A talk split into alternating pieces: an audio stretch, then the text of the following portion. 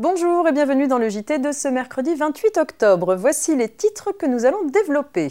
Réduction d'impôts en faveur des foncières solidaires, transaction avec l'URSSAF modèle de protocole et enfin nous terminerons avec l'indice de référence des loyers.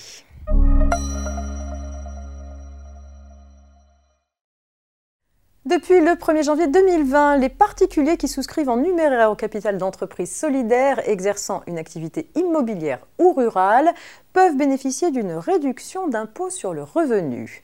Le taux de la réduction d'impôt fixé en principe à 18% est porté à 25% pour les versements effectués en 2020. Les conditions d'application de cette réduction d'impôt viennent d'être précisées. Le prix de cession des titres par la personne ayant souscrit au capital de telle société est encadré. Par ailleurs, pour être éligible à la réduction d'impôt, les sociétés foncières doivent satisfaire plusieurs exigences quant au public envers lequel elles exercent leur activité et au non-dépassement d'un plafond annuel de souscription collectée. Elles sont également tenues de transmettre chaque année certaines informations à l'administration fiscale pour justifier du respect de ces conditions.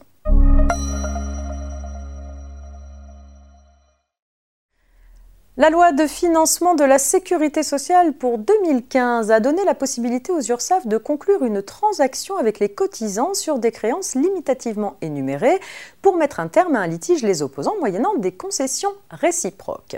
Après cinq ans d'attente, il est enfin possible de conclure une telle transaction avec l'URSSAF.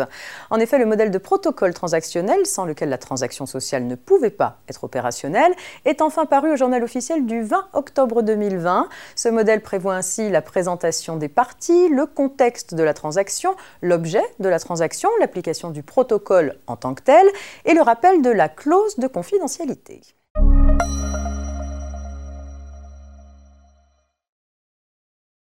Et on termine comme premier avec l'indice de référence des loyers. Vous le savez, les loyers d'habitation évoluent avec l'indice de référence des loyers, l'IRL. L'INSEE vient de publier l'IRL du troisième trimestre 2020. Il s'établit à 130,59 contre 130,57 le trimestre précédent. Ce nouvel indice conduit à une hausse des loyers de 0,46% sur une année. C'est la fin de ce JT. On se retrouve demain. Excellente journée à toutes et à tous.